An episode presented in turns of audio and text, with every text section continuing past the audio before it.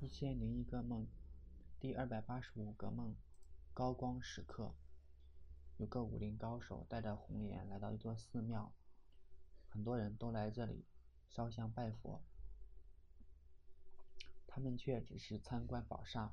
这时，有个老和尚喃喃自语说：“有些人未必心中有佛，有些人未必心中没佛。”红颜对高手说：“这老和尚有点意思。”高手默然不应。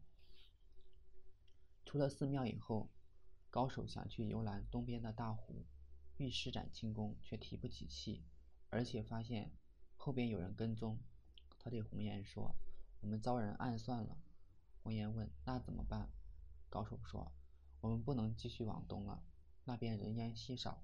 我打算去北边的市集，想来他们不会在光天化日、众目睽睽之下动手。”于是。高手带着红颜进了一个广场，他让红颜躲在树丛里，自己等待追踪的人。不一会儿，一个男子来问他有没有看到一男一女经过。高手说往北去了。这男子往北飞奔，与另外几个人汇合。他们在树丛背后商量着什么。高手悄悄地接近，想打听他们的计划。这时，又有一个人从后面追上来。他看到高手说。你鬼鬼祟祟在这里干什么？这惊动了树丛背后的人，他们是又火的。原来他们有八个人，现在只到了五个。不由分说，他们就开始围攻高手。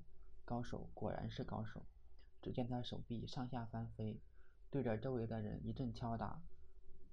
这些人都像被点穴一样一动不动，只有他们中的一个年轻女子抱着高手笑个不停，像是被点了笑穴。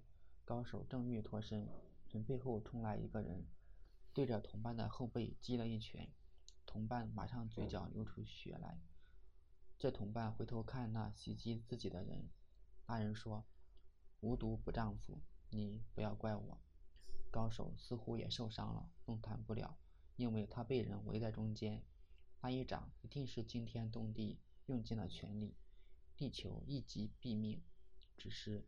挚爱的红颜怎么办呀？